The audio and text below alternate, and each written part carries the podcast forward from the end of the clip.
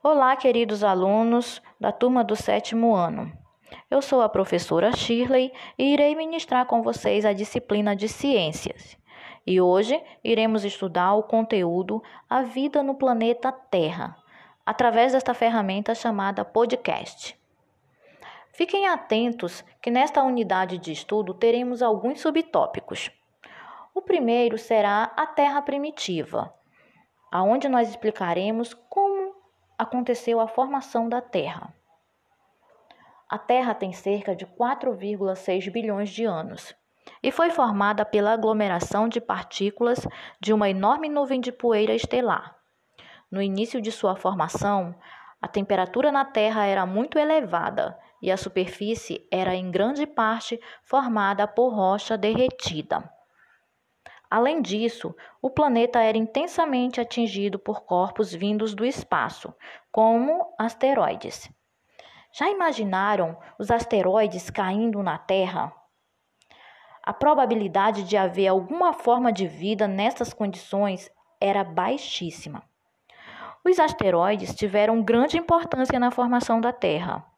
Estudos indicam que parte da matéria e da água presentes no planeta são originadas desses corpos celestes que se chocaram por milhões de anos com a Terra. Agora nós vamos eh, aprender um pouco mais sobre o surgimento da vida na Terra.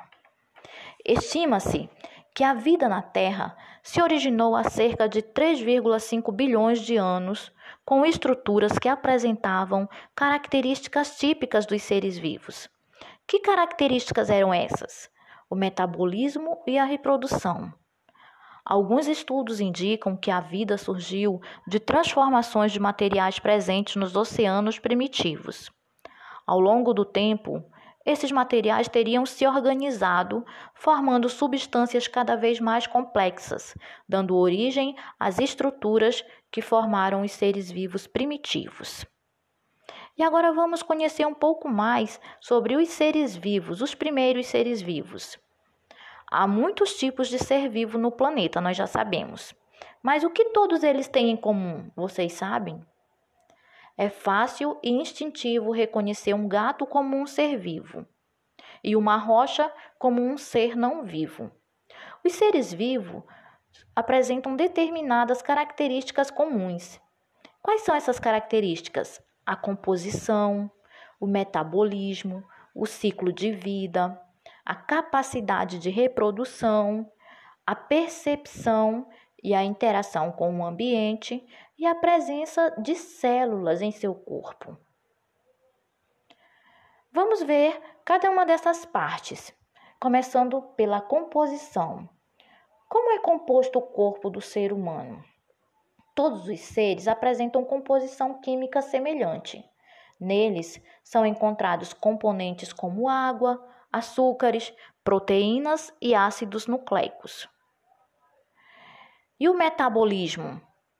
O metabolismo, esse, todos os seres vivos apresentam um conjunto de transformações químicas denominado de metabolismo. Esse processo deve estar relacionado com a produção de energia e de novos componentes do corpo. E o ciclo da vida? O ciclo da vida de um ser humano. Nós sabemos que um ser humano, ele nasce, né? Cresce, reproduz-se e morre. E a reprodução? Os seres vivos são capazes de se reproduzir. A reprodução ela pode ser de duas maneiras: assexuada ou sexuada. Na reprodução assexuada, formam-se descendentes a partir de um único genitor, geralmente com material hereditário idêntico ao do ser vivo do qual se originaram. Já a reprodução sexuada acontece quando no ser vivo gerado a material genético dos dois genitores, pai e mãe. E agora nós vamos ver as células, a última das características. As células, todos os seres vivos são formados por células, que são a estrutura básica da vida. Uma célula apresenta metabolismo, potencial de reprodução e pode interagir com o ambiente. Agora vamos aprender um pouco sobre as características das células. A célula constitui a unidade estrutural da vida, ou seja, compõe o corpo de todos os seres vivos. Os seres unicelulares são formados por uma única célula. Como são chamados os seres que são formados por uma única célula? Os seres unicelulares.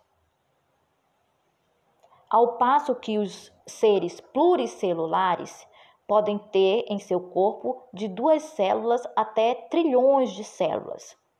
Então, como são formados os seres que têm trilhões de células em seu corpo? São os seres pluricelulares. A célula é também a unidade funcional, ou seja, a menor estrutura que desempenha as funções características dos seres vivos. Vamos aprender as partes das células. As estruturas celulares. A membrana plasmática, também chamada de membrana celular, é o que envolve toda a célula, delimitando-a. Por meio dela, a célula realiza trocas de substâncias com o meio. Uma outra parte da célula é o citoplasma. O citoplasma é a porção da célula localizada entre o núcleo. Nas células que apresentam essa estrutura, e a membrana é a membrana plasmática. Ela contém uma parte fluida, o citosol, em que estão mergulhadas várias estruturas denominadas organoides ou organelas. Gente, quando eu explico sobre as células, eu gosto de dar um exemplo. É, quebrem um ovo. Você quebra o ovo e observa. O ovo cru. Você coloca ele em um recipiente, você vai ver aquela parte gelatinosa, tá? É como se fosse o citoplasma, aquela parte transparente gelatinosa. Só que ao redor, o ovo ele, ele, ele, não, ele se espalha até um determinado limite e depois ele para de se espalhar.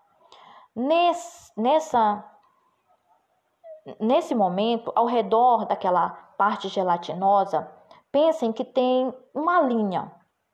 Essa linha é como se fosse a membrana plasmática da célula.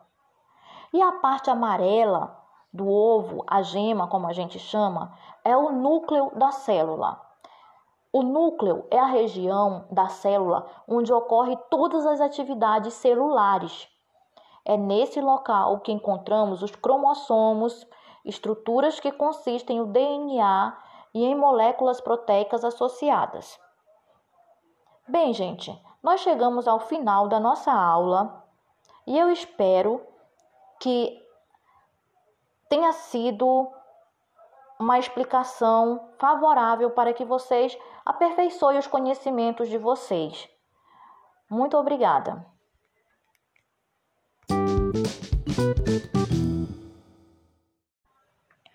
Olá, queridos alunos da turma do sétimo ano. Eu sou a professora Shirley e irei ministrar com vocês a disciplina de Ciências.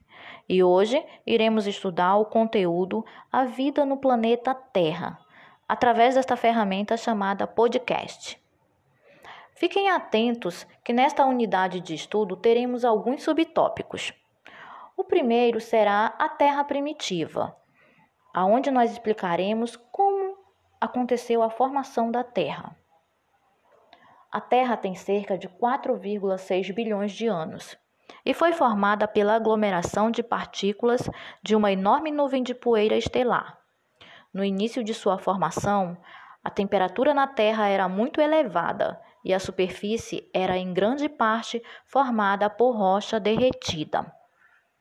Além disso, o planeta era intensamente atingido por corpos vindos do espaço, como asteroides. Já imaginaram os asteroides caindo na Terra? a probabilidade de haver alguma forma de vida nessas condições era baixíssima. Os asteroides tiveram grande importância na formação da Terra. Estudos indicam que parte da matéria e da água presentes no planeta são originadas desses corpos celestes que se chocaram por milhões de anos com a Terra. Agora nós vamos aprender um pouco mais sobre o surgimento da vida na Terra.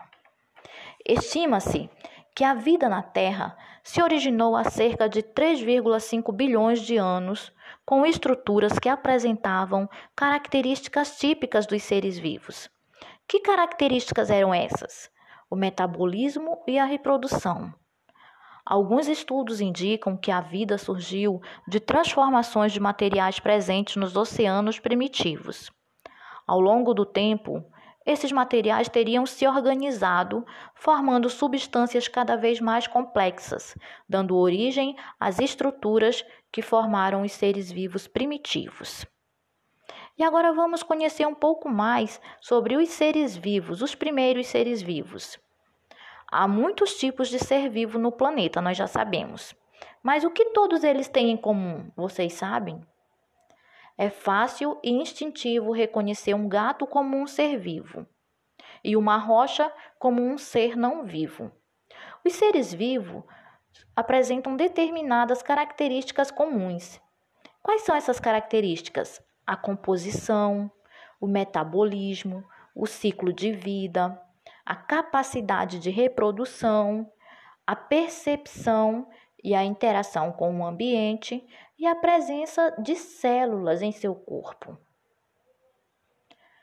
Vamos ver cada uma dessas partes, começando pela composição. Como é composto o corpo do ser humano? Todos os seres apresentam composição química semelhante. Neles são encontrados componentes como água, açúcares, proteínas e ácidos nucleicos. E o metabolismo? O metabolismo, esse todos os seres vivos apresentam um conjunto de transformações químicas denominado de metabolismo. Esse processo deve estar relacionado com a produção de energia e de novos componentes do corpo. E o ciclo da vida? O ciclo da vida de um ser humano. Nós sabemos que um ser humano, ele nasce, né?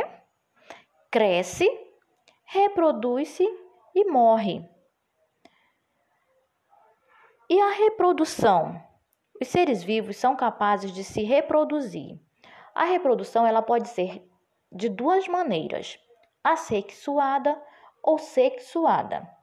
Na reprodução assexuada, formam-se descendentes a partir de um único genitor, geralmente com material hereditário idêntico ao do ser vivo do qual se originaram. Já a reprodução sexuada acontece quando no ser vivo gerado há material genético dos dois genitores, pai e mãe. E agora nós vamos ver as células, a última das características.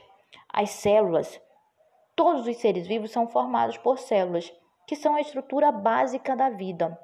Uma célula apresenta metabolismo, potencial de reprodução e pode interagir com o ambiente.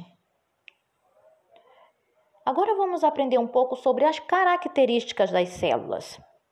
A célula constitui a unidade estrutural da vida, ou seja, compõe o corpo de todos os seres vivos.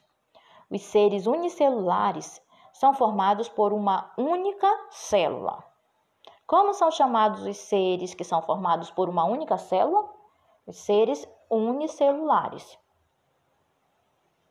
Ao passo que os seres pluricelulares podem ter em seu corpo de duas células até trilhões de células.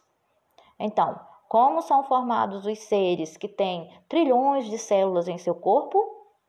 São os seres pluricelulares. A célula é também a unidade funcional, ou seja, a menor estrutura que desempenha as funções características dos seres vivos. Vamos aprender as partes das células. As estruturas celulares. A membrana plasmática, também chamada de membrana celular, é o que envolve toda a célula, delimitando-a. Por meio dela, a célula realiza trocas de substâncias com o meio. Uma outra parte da célula é o citoplasma. O citoplasma é a porção da célula localizada entre o núcleo. Nas células que apresentam essa estrutura. E a membrana é a membrana plasmática. Ela contém uma parte fluida, o citosol, em que estão mergulhadas várias estruturas denominadas organoides ou organelas. Gente, quando eu explico sobre as células, eu gosto de dar um exemplo. É, quebrem um ovo. Você quebra o ovo e observa. O ovo cru. Você coloca ele em um recipiente, você vai ver aquela parte gelatinosa, tá? É como se fosse o citoplasma, aquela parte transparente gelatinosa. Só que ao redor, o ovo ele, ele, ele, não, ele se espalha até um determinado limite e depois ele para de se espalhar.